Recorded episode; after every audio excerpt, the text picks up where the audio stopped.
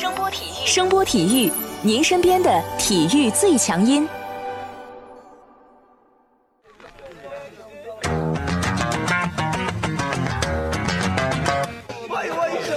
Yo yo, it's boogie time, so come on, let's swing it, alright? 看 NBA 风云，聊 NBA 故事，这里够有趣，这里够专业，没错，这里就是大话 NBA。I be the show, make a room, shake it, shaking it down. I be the nigga with a high profile. Everybody come on, we be the shakers with a crazy style. And then shocking the world, cause we the flow, shake it, speed, make it rock in the city. 欢迎大家来继续收听我们的大话 NBA 节目，我是有才哥。大家好，我是小老弟。今天开场呢，先跟大家介绍一下目前在球员统计方面的一些数据啊。常规赛打到现在两个月出头啊，登哥一骑绝尘，以场均三十八点八分领跑这个得分榜，领先了第二名字母哥大概七分多的一个场均得分啊。字母是以三十一点四分排在得分榜的第二，第三位呢是受伤的卢卡东契奇，场均二十九点三分，第四名呢是杨少侠特雷杨，场均二十九分，排在第五的是比较尴尬的欧文啊，以场均二十八点五分排在得分榜的第五位。在篮板方面，活塞的中锋德拉蒙德庄神现在以场均十六点四个篮板位列第一。第二是卡佩拉，场均是十四点六个篮板；第三是戈贝尔，场均是十四点一个篮板；第四是开拓者的怀特塞德，十三点四个篮板；第五是步行者的小萨博尼斯，场均是十三点二个篮板。其实，在最近这一段时间的比赛里，特别是十二月份啊，呃，小萨博尼斯表现是非常好的。但说实在的，我们如果平时我们不看这个篮板榜的统计啊，其实没想到小萨博尼斯能挤进前五。助攻方面呢，阿 king 以场均十点六个助攻领跑助攻榜，然后排在第二位的是卢比奥，是场均九点四个，东契奇是八点九。特雷杨是八点四，本西蒙斯是八点二，排在第五。应该说，今年的这个场均助攻榜比较出人意料啊！你像往年的，像什么威少啊、登哥啊、罗主席啊，全部不在这个前五的榜单里面啊。在场均抢断方面，本西蒙斯以场均二点二个排在这个抢断榜的第一，吉米巴特勒以场均二点一排在第二，公牛的克里斯邓恩以场均两次的抢断排在第三位，然后排在第四位的比较出人意料了啊，是活塞的中锋庄神德拉蒙德啊，他也是场均二点零个抢断。另外呢，猛龙的范乔丹范弗利特也是以场均两个抢断排在第五。应该说排在抢断榜三到五名的三名球员是非常非常让人意外的啊，往年的几位大咖全部没在前五。场均盖帽榜第一是开拓者的怀特塞德，场均是二点七个。第二位呢是魔术队的埃塞克，场均是二点六个盖帽。第三是浓眉，场均二点六个盖帽。埃顿歇了二十五场是吧？复出之后成绩不错吧？这个就忽略不计吧，没打几场，这好意思啊。第五位是雄鹿的大洛佩兹啊，场均二点四个盖帽。为什么跟大家先汇报一下这个个人数据方面的排名呢？因为二零二零年的全明星投票啊，将在下周的十二月二十六号开始啊，在一月二十一日截止。因为水花兄弟的伤病问题啊，西部首先全明星后卫位置的争夺可能没有往年那么激烈啊。但是呢，随着莱昂纳德加盟快船以及东契奇这个赛季打出了非常高光的表现啊，西部全明星前场位置上的争夺可能会变得更加激烈。所以嘛，随着开始投票的日子日益临近，球星们更需要通过自己优异的表现来为自己拉票和积攒人气。那么，即将开始的圣诞大战就显得尤为重要了。今年的圣诞大战，NBA 联盟安排了五场比赛，最引人注目的肯定是洛杉矶双雄的德比大战了。这次德比战来到了湖人的主场，莱昂纳德和泡椒要首次正面挑战阿 king 和浓眉的紫金军团。两个球队其实揭幕战已经相互寒暄过了啊，但说实在的，揭幕战含金量比较低啊。首先，因为两支球队都是在这个赛季开始前出现了大量的人员调动，应该说在当时都属于新组建的阵容。其次呢，泡椒呢在一开始他打不了，也让这个比赛其实没有太大的说服力啊。更重要的是，双方球队都还没怎么好好的去磨合，所以个人觉得啊，揭幕战的含金量确实不像前几个赛季勇士跟马赛克之类的比赛那样啊。那上来都是准备照死里打，起码有一个人是带着怨气的。你双方都是熟门熟路，你带着点情绪直接开干，这很正常嘛。但是二十六号的圣诞大战就不一样了，你赛季打了两个月出头，湖人目前位列西部第一，快船位列西部第二。总体来说，这两个球队都达到了球迷的预期，展现出了西部竞争者的实力。而且 NBA 已经很久没有出现两支同城对手在同一个赛季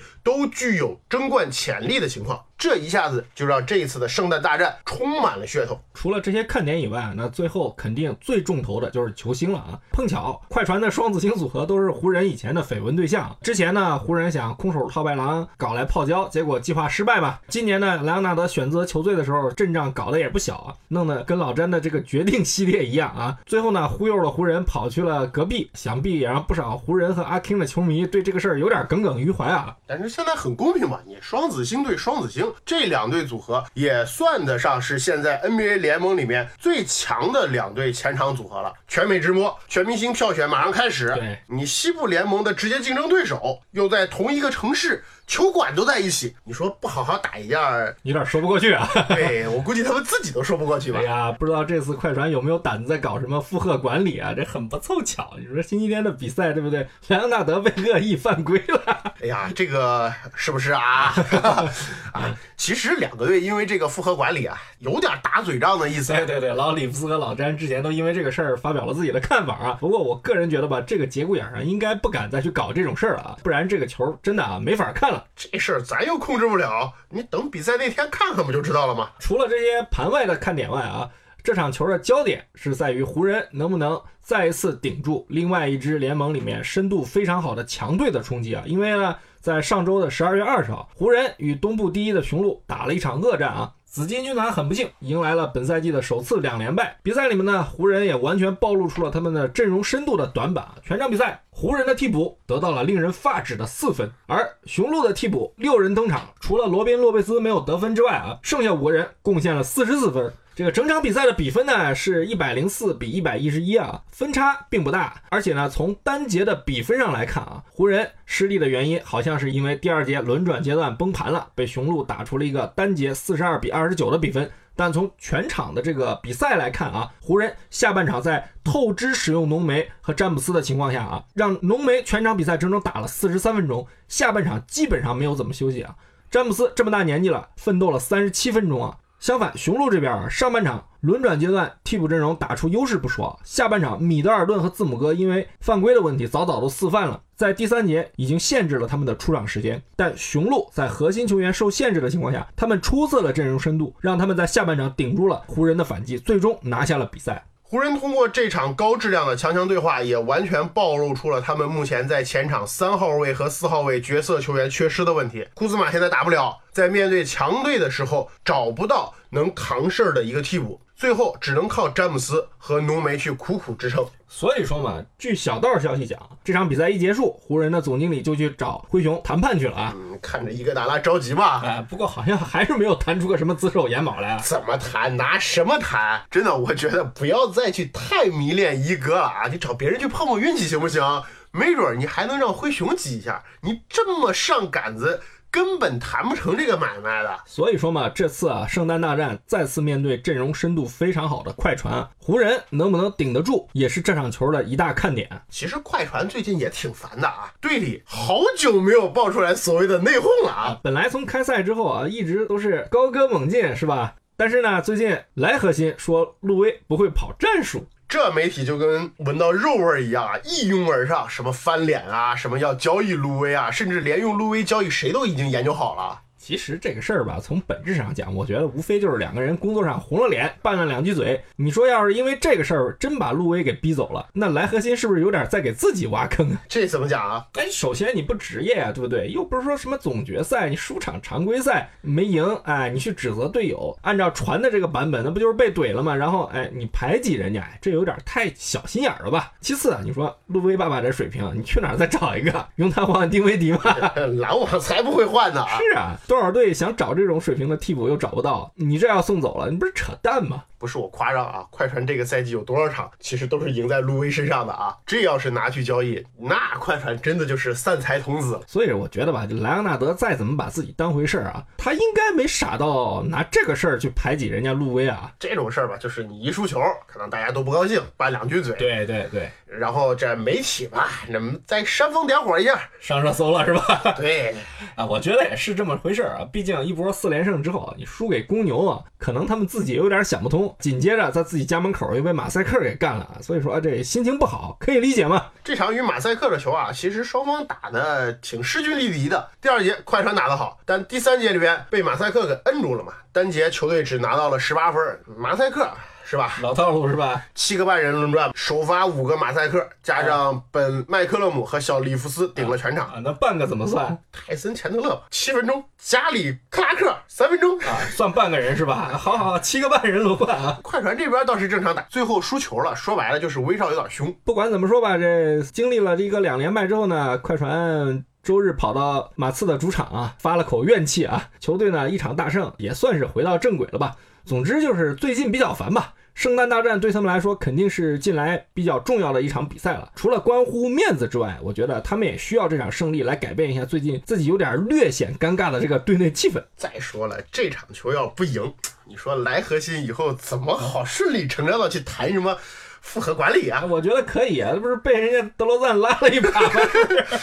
所以，综上所述，这场球是圣诞大战目前最具看点的一场比赛。那么，其余四场球呢，分别是雄鹿去打七六人，鹈鹕打掘金，马赛克跟勇士碰一下，以及凯尔特人打猛龙。掘金和鹈鹕的比赛实力差距相差太大了，唯一的噱头就是新科状元是吧？还废了啊？对，已经废了啊，没什么看头啊。马赛克打勇士啊，放两年前绝对是重头戏，现在有点这个大人打小孩的意思啊，积攒了这么多年的怨气。可以好好发泄一下了。呃，你说要是万一马赛克被干了，这个节目效果怎么样？要不然你用用力发个功，这绝对会是一个圣诞节里面的 大笑话啊！我发什么功啊？别以为我不知道啊！上个礼拜六，某达拉斯球迷一看七六人来势汹汹，关键时刻顶着时差让你去奶七六人，就当是扯平了你奶东契奇这件事。结果大家都知道是怎么啊？七六人礼拜六当场毙命。我估计哈里斯投三分的时候都发现指头缝里面这个有奶泡，不然粉。哎，那你给我解释一下，全场十一投三中是怎么回事？哪有这么神奇？真有这么神奇？我早中这个彩票头奖了，我跟你在这儿费什么口水啊？呃，马赛克估计肯定赢了啊，勇士应该是挡不住的。好，赌点什么不？赌你妹，这还要赌啊？开玩笑吧？那你觉得雄鹿和七六人这场球怎么样？那肯定双方都不会放水了，但是呢，是不是一场恶战就不太好说了啊？我觉得十有八九是一场恶战吧。你东部的直接竞争对手，而且在这个节骨眼上，你说谁能拉下面子？必须得照死里磕一把呀。道理是这个道理啊，但是双方的这个境况不太一样。雄鹿这边刚跟湖人恶打了一场啊，直观的感受就是这个球队全队人身上啊都跟冒了火一样，对胜利极其渴望。这不单单是反映在了几个主要的球员身上，连替补和一些比较边缘的球员都是这样。首先，字母哥你不用说了，这货的比赛态度其实大家都看在眼里的。我敢说啊，这联盟里现在大部分的全明星其实都没有他在比赛里有那么拼啊。你看看他队里的其他人，迪文钦佐、马修斯、康诺顿、斯特林布朗以及乔治希尔，在比赛里是真的拼。而最可怕的是啊，像米德尔顿这种人，拿着顶薪，前一段时间受伤了，复出之后呢，还怕自己状态不好，主动要求打替补，给队里的小兄弟迪文钦佐让位。你说说这个球队的氛围得有多可怕？过于和谐了吧？是啊，你。你从他们在跟独行侠里的比赛也能看出来啊，本来那场比赛啊，达拉斯某球迷一早就挺高兴的，觉得进了垃圾时间了，是吧？但是人家雄鹿的替补上场之后不放弃，硬是把比赛给打回来了，最后搞得达拉斯非常的狼狈啊，差点让雄鹿上演了这个惊天大逆转。雄鹿这个赛季球队的这个气质，真的，我个人感觉是比上个赛季更强了。就像你刚才说的，这个球队的人身上都在冒着火啊，你最典型的就是马修斯了。你谁敢相信一米九三的身高，一百公斤的体重就可以跟詹姆斯在一对一的情况下毫不吃亏？阿 King 可是高了马修斯整整十厘米，体重多了十三公斤。你阿 King 什么身体状况，什么体脂的这个水准，大家都是清清楚楚的。这十三公斤是结结实实的肌肉，可不是肥肉啊！你那天看马修斯的表现，说实在的，我都惊呆了啊！所以说，这个球队目前的比赛状态和氛围是真的好。关键就跟刚才我们开头说的一样，他们的阵容深度还好，战绩现在是联盟第一。雄鹿现在是联盟里面少有的几支啊，阵容非常均衡的球队，没有特别明显的短板。等会儿你不是要奶雄鹿啊？别打岔，别打岔。他们这个赛季啊，首先有两个比较惊喜的收获吧。第一呢，是他们的首发啊，在先后伤了米德尔顿和布莱德索的情况下，一八年的新秀迪文琴佐成功的担任了他们的替身，而且呢，他在比赛里的防守效率是非常好的。更恶心的是啊，你不防他，他还能给你放放冷枪。第二呢，就是马修斯。马修斯这个赛季来到雄鹿之后，打的其实非常不错，有点焕发第二春的感觉。这家伙在加盟雄鹿的时候，大家都觉得啊，他其实。代替不了就是上个赛季布罗戈登在雄鹿的作用啊，但事实上他表现是非常不错，而且坐稳了首发二后卫。关键是啊，这家伙还非常谦虚，加盟雄鹿的时候就说：“哎，这球队已经是个非常好的球队了，我来就是帮帮忙啊，我不捣乱就行了。”结果呢，他现在已经不是捣乱的问题了啊，他是直接给了这个雄鹿，咱不说补强吧，但是起码从赛季到现在来说，一个表现来讲，他是非常稳定的。作为一个有大伤的球员来说，这是非常非常不容易的。其次，雄鹿成绩好。跟他们的防守也有一定的关系。这帮人多拼，大家都看得到。最可怕的是他们现在保护篮筐的能力。布鲁克·洛佩兹、字母哥，再加上伊利亚·索瓦这三个人的护框能力，真的是太强悍了啊！洛佩兹最近这两个赛季，大家都过于去注意他飘在外面投三分了，是吧？其实他一直是个很好的中锋啊，他限制对手篮下得分能力也很强。字母哥就更不用说了啊，不用解释。伊利亚索瓦则是目前联盟里场均造进攻犯规最多的几个球员之一，再加上其他位置上没有明显的漏勺，对手很难去针对他们阵容去打漏洞。而他们整体的防守能力，相信从他们对湖人的比赛中，大家应该都能看到，浓眉全场拿了三十六分，看着是挺好的。但上半场其实打了十九分钟，浓眉只拿到了八分，而且呢，他这个命中率是被限制到了百分之三十三啊。打了最好的第三节，六投五中。但我得说句得罪人的话啊，如果不是字母哥因为犯规多，整个第三节只打五分钟的情况啊，浓眉下半场很难打得这么开心啊。而最能反映他们防守能力的就是詹姆斯的得分啊。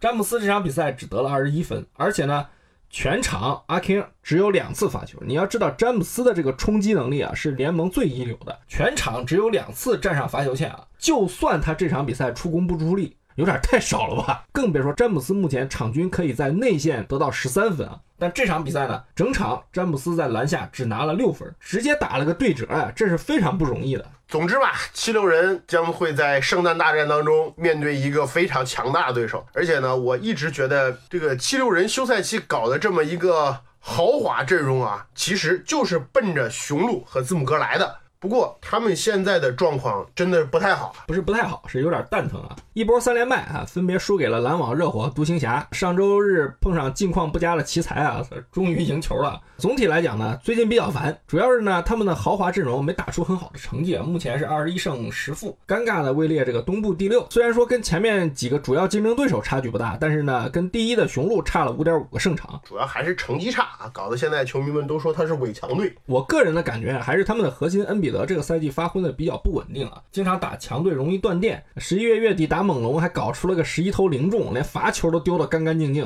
也没罚几次，一共就罚三个，一共罚了三个，又被小加教做人了。打热火呢，也是看着数据很不赖，二十二加十九，大号两双。但是呢，你一看正负值负十一啊，全队最菜啊，估计也平时太跳了。我 是败人品嘛，你被人家针对很正常的。七六人这个赛季其实首发是非常豪华的，但打强队的时候，经常性的这五个人里面。总有掉链子的，不光恩比德、哈里斯、本西蒙斯以及霍福德都是这样。我觉得一句话可以表达的很清楚，他们现在的状况就是化学反应不好，加上他们的替补呢又比较菜。圣诞大战呢，你面对雄鹿啊，我觉得应该会打得非常非常的艰难。如果这个轮转阶段顶不住，那不好意思了，这比赛很有可能一早就花了。比赛的看点呢，肯定是七六人的大哥阵容能不能去限制住字母哥。但雄鹿现在的体系。一星四射很清楚，你如果要去抓死字母哥，外线的一堆炮手们怎么办？人家替补现在也是摆明了很能打嘛。而且呢，七六人这个首发其实身高很高，但是呢，无论西蒙斯、哈里斯在对位字母哥的时候，可能并不一定有什么很好的效果。关键还是看这个霍福德能不能站出来承担这个重任啊。总之，双方都不会藏着掖着打，也没什么秘密可言，就看谁先把谁给揍趴下了吧。最后一组对抗呢，就是凯尔特人和猛龙了。其实他们这场球是最先开始，但我觉得吧，这场球可能圣诞大战里面。除了没悬念的两场以外啊，最没噱头的也就是这场比赛了，连个超级明星都没有。最大的腕儿也就是肯巴沃克了吧？而且很有可能啊，我觉得是比较难看的一场，比分也会比较。低，因为两个球队呢防守都比较好啊。除了沃克还有洛瑞嘛，你剩下的一堆也都是准明星级的球员啊。你比如西亚卡姆、海沃德，绿军的俩探花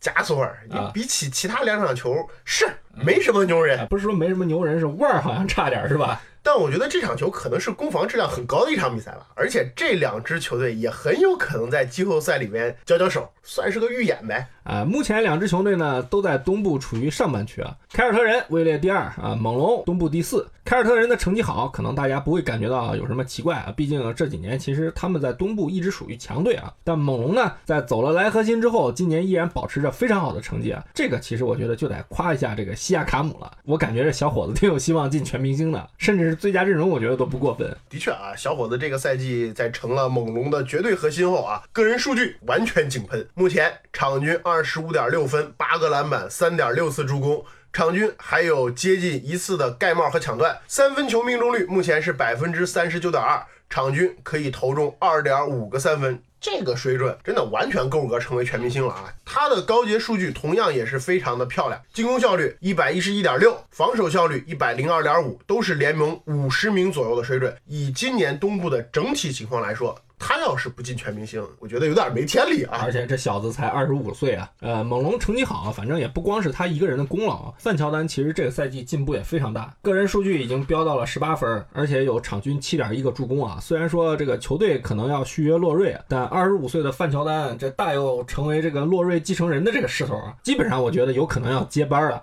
球队整体吧，算是保留了上个赛季夺冠的主要球员框架，缺少的进攻核心被西亚卡姆给补上了。角色球员里面，像阿努诺比、鲍威尔这些人打的也都不错。所以说呢，成绩好也是很正常。但你看看他们这个赛季输的球啊，猛龙其实这个赛季输的所有场次里面，一水儿的全是强队。东部除了步行者他们现在还没有碰面以外，从雄鹿到七十六人全部输过来了。西部里面碰过的强队里面，快船两场全输了，打马赛克被干了。这个球队呢，这个赛季还能打到什么程度？我觉得目前还不太好说。那凯尔特人呢？啊？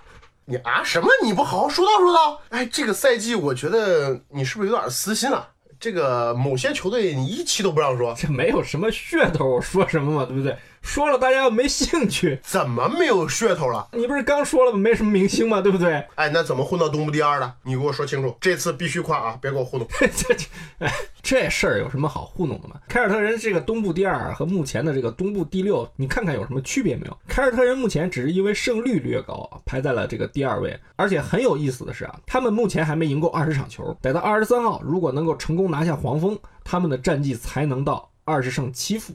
说白了啊，截止到上周日，他们一共才打了二十六场球，比别人少打了两至三场。东部目前从第二名到第六名之间的胜场差只有一场球，大家胜率其实都差不多。说句难听的，绿军感个冒发个烧翻个车，没准都变东部第六了。你说这第二名的虚头有什么意思？又整点这车轱辘话。那圣诞大战，你觉得猛龙跟凯尔特人谁能赢？公平点讲啊，两个球队的防守水平，我觉得都是很不错的。呃，如果说要论胜负，那得看双方这个核心的发挥啊。总体来说，两个球队各有各的优势吧。你猛龙可能内线优势更大一些，可能对凯尔特人的内线得分的这个限制会比较厉害。凯尔特人呢，整体的外线防守肯定要是比猛龙要好的，他们外线的这个冲击力呢，也可能会给猛龙的这个后场造成比较大的压力。这毕竟沃克、海沃德、双探花这四个人虽然腕儿不大啊，但个个都非常的好用啊。而且呢，我觉得布朗很有可能是要对位西亚卡姆，他可能会给西亚卡姆制造一些麻烦。布朗这几个赛季啊，都是凯尔特人外线防守的一个尖兵，他跟斯马特两个人专门去扫荡对手的后卫和前锋。而且布朗在东部也算是常年跟字母哥这类对位的，也算是久经考验了。所以说这两个队的交锋啊，首先要看绝对核心的发挥啊。你猛龙这边就是西亚卡姆呗啊，对啊。那凯尔特人呢？这个不太好说，什么意思啊？你跟我说说他们谁算绝对核心？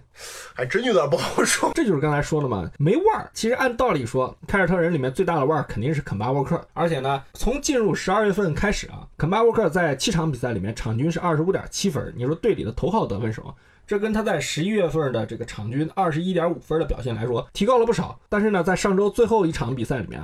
这货居然打了三十分钟，六投零中，甩了十一次助攻，得了两分就下班打卡了。然后呢，绿军的双探花每个人都砍了二十六分，把活塞直接给打爆了，海沃德压根儿没上。这不好吗？不是说不好啊，而是我觉得这帮人太适合这么打球。这也是为什么史蒂文斯这几年一直搞平均主义。凯尔特人成绩好的一个原因就是没有绝对的核心，他们是一波核心，就跟勇士前几年的这个状态有点相似。虽然说能力上你肯定比不了勇士那帮人，但我觉得是这么一个意思啊。那那你来解释解释，我觉得挺有意思的啊。哎，这个凯尔特人搞这个平均主义，其实跟他们这个球队的文化其实有一些渊源的。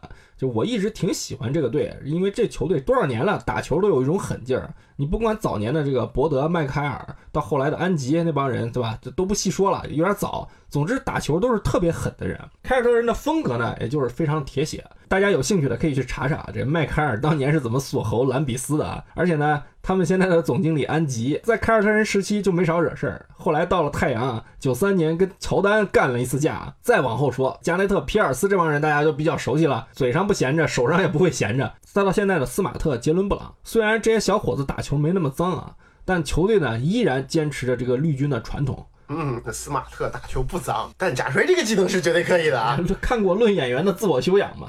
啊，时代不一样了嘛，可能绿军现在不光斗勇了，还斗智 啊。总之啊，这个球队现在在有了肯巴沃克和塔图姆这样的得分手的情况下啊，这支球队其实赖以生存的永远是他们凶狠的防守和他们的集体性啊。这个赛季呢，他们场均的失分只有一百零三点六分，联盟排名第二。但是你看这四个主要的核心球员啊，你很难说清楚到底他们谁在这个球队里面是真正的核心。之前你也说过好几次了啊，就是绿军没有中锋有点吃亏，但凯尔特人起码到现在，他们在篮板球上来说，并没有做得非常差，整天搞个两米零二的丹尼斯泰斯去打中锋。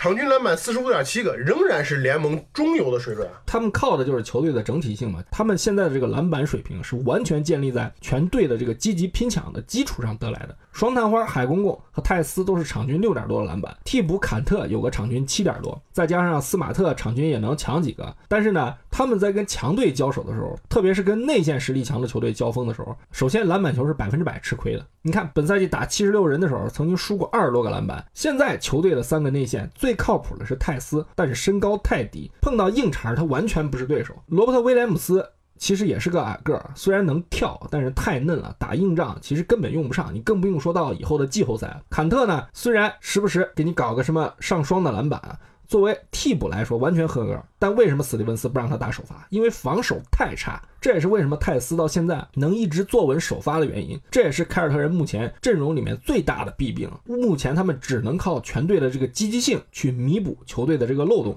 这事儿常规赛没问题，但你到了季后赛。完全会成为他们的三寸，被别人掐。那他们的进攻端呢？你现在很多人都觉得塔图姆成色不行，海沃德呢大伤出狱之后高薪低能了，布朗又是什么溢价合同？凯尔特人的进攻端其实非常非常依赖这四个人的。其实大家看一看数据就明白了，这四个人贡献着凯尔特人场均得分的百分之八十的得分啊。这四个人里面，我觉得杰伦布朗是其实是进步最大的。大家都说他溢价合同，但是上个赛季杰伦布朗的场均得分是十三分。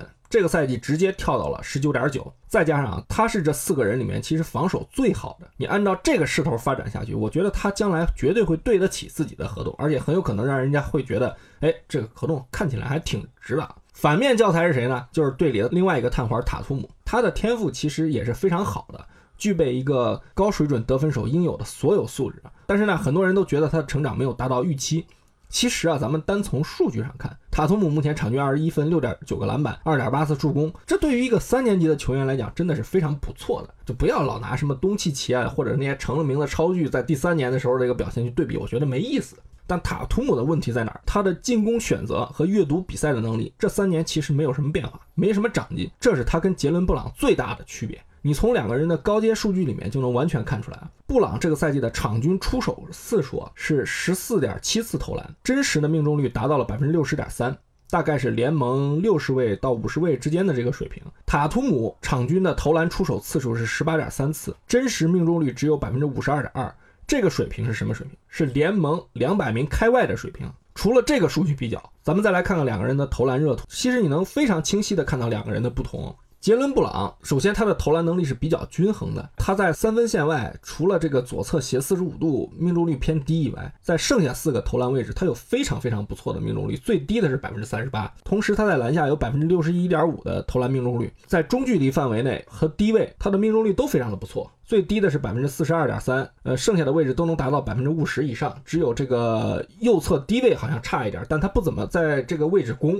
两个多月了，一共只投了七个，所以我觉得这个参考意义也不大。但咱们来看看这个塔图姆，他整个的这个三分线外大概也就是一个平均的水平啊，低一点的是百分之三十五左右，高一点的位置是百分之四十二。百分之三十九，但他在这个右侧底角，他的投篮命中率是非常差的，只有百分之十三。他跟布朗最大的区别是，他在中距离的这个投篮命中率是比较惨的，大概也就是联盟的一个平均偏下的水平。但对于一个当核心的球员来讲，他在靠近篮筐位置的终结能力是比较差的，只有百分之五十一点二，是比这个杰伦布朗整个低了百分之十的命中率。从这个图上可以看出来啊，布朗要明显的更好。首先就是他的进攻效率要更高啊。塔图姆这个赛季有点刷数据的嫌疑，很多的进攻选择其实并不好。咱们不去评价史蒂文斯给他开火权对错的问题，对，毕竟凯尔特人想重点培养他嘛。对他目前的进攻选择的侧重点是三分球，但他又没有联盟里一流的投篮效率，有点去盲目的刷三分，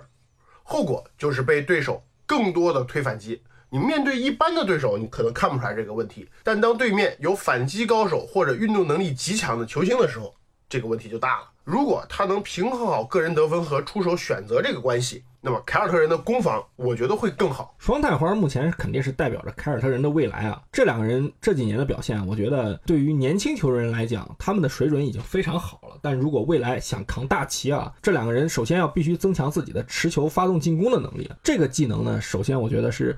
任何想成为外线核心的球员都必须掌握的，同时啊，也是他们俩相比于这个另队里另外两个进攻核心沃克和海沃德，他们欠缺最多的一点。嗯，那既然说到了沃克和海沃德了，那来吧，继续说说这两个人吧。啊，这两个人我觉得其实打的都挺不容易的，特别是海沃德。首先呢，海沃德其实目前他占着球队这四个核心里面最少的球权，打的呢却非常有效率。海沃德目前的回合占有率是二十二点一啊，另外三个人沃克是二十八点一，布朗是二十三点一，塔图姆是二十七点二。但海公公的真实命中率啊，是这四个人里面最高的，达到了百分之六十二点六。目前呢，他是场均十七点五分，六点一个篮板，四点一个助攻，三分球命中率呢是达到了百分之三十九点五。这个表现其实是非常非常全面的。而且呢，他目前是这个球队里面在中距离位置最有杀伤力的一个进攻点。但是你不可否认的是，他在大伤之后啊，这个爆发力和加速能力还是跟。之前差了不是一星半点，那这你没有办法呀。你但是呢，这也是个不争的事实啊，不然也不会有这么多人觉得他高薪低能了。但是呢，咱们得公平的讲，先抛开他的薪水不说，他可以打持球，也可以打无球，进攻效率高的这个特点，是凯尔特人进攻端的一个很好的补充。而且呢。他是具有在这个关键时刻打关键球的这个能力的，就是老受伤。你本赛季现在一共就打了十一场，你说实在，他的表现并没有什么太大的说服力啊。所以说嘛，尴尬就尴尬到这儿了。现在一说凯尔特人想要交易谁，首当其冲的都是要送走海沃德。怎么怎么怎么样啊？不是没原因的啊！但公平的讲，这时候就要说他的薪水了。你真要去交易他，他的工资是个很大的障碍，而且呢，他的合同里还附带有这个交易保证金。但海沃德对于凯尔特人，我觉得甭管别人怎么看吧，我觉得一直都是一个挺重要的一点。首先，他是一个比较成熟的持球进攻发起点。然后，布朗和塔图姆在持球进攻、发动进攻方面，就像刚才说的，得练。那差得远，差得远。对，有不少缺陷吧，至少咱们可以这样说，他是球队除沃克外比较重要的，特别是在轮转阶段的一个重要角色。凯尔特人目前主要的持球点有三个：沃克、厂长、海沃德、塔图姆呢？他也不是说不能持球。但他持球，球根本出不去，基本上还是自己干。厂长呢，大家都了解的，对不对？这个投篮太不靠谱了，所以海沃德对于凯尔特人来说，我觉得还是有相当大的价值的。起码这个赛季，我觉得在赛季中期啊，球队不一定会在这个节骨眼上去把他这个棋子给丢掉啊。那么问题来了，凯尔特人该如何去补强呢？他们除了这四个人外，余下球员里面具有交易价值的也只剩下厂长了。但斯马特对于这支球队的防守端来讲，又非常的重要，他是球队的防守核心之一，又跟绿军的文化非常的契合，这也不太可能成为安吉考虑交易时候要用的筹码吧？安吉眼里，我觉得一切都可能啊，他要看的只是用你能换到什么，这点你绝对不用怀疑。呃，斯马特以他目前的这个竞技状态和身价，走人的几率肯定是比较小的，这也是凯尔特人在交易市场上的一个窘境嘛。他们有着一个未来四人的大合同框架啊，海沃德。沃克加双探花，对对对，起码一到两个赛季之内吧，大概是这个情况。但手里其实已经缺乏其他有价值的一些球员作为交易筹码了。是你手里有选秀权。但你不能拿着玩意儿去单换吧，对不对？而且呢，他们现在手里有多少价值高的选秀权呢？其实也取决于每个签位受保护的这个程度啊。实际的价值肯定是有，但可能并没有大家想象的那么大。刚才说的那四个进攻核心加上斯马特，很显然目前是不能被动的啊。未来的薪金压力呢，却已经摆在他们脸上了。球里一堆新兵蛋子和几个底薪球员，哎，这个局面是不是有点曾相似？有点尴尬啊，对吧？有点还没弄成几巨头呢，是不是？先得了几巨头阵容的病啊？哎，那倒不至于啊。那你觉得这个赛季凯尔特人基本上就会依赖这几个人组成的核心框架了？那肯定的，那没办法的。所以我说啊，这圣诞大战打猛龙，主要看他们几个人能不能在进攻端有好的发挥。包括这个赛季余下的比赛啊，甚至到以后的季后赛都是这样。沃克其实我一点都不担心，他的状态其实经过了一个多月的磨合，真的挺好。这个人太聪明。到了这个凯尔特人头一个月甚至一个半月，我觉得他都在试水，自己基本上不怎么攻。但是你看，进入到十二月之后，个人数据直接就起来了，跟绿军的几个核心融合的，我觉得是非常的不错。他可能不是能力最强的球星，但目前从这两年来到绿军的这个球星里面的人来相对比啊，他真的是最适合绿军的啊。这四个进攻核心啊，对于绿军来说，既是他们强的地方，但也可能是绿军出问题的地方。这个强的地方我可以理解，是因为人多，这不好针对，是吧？对。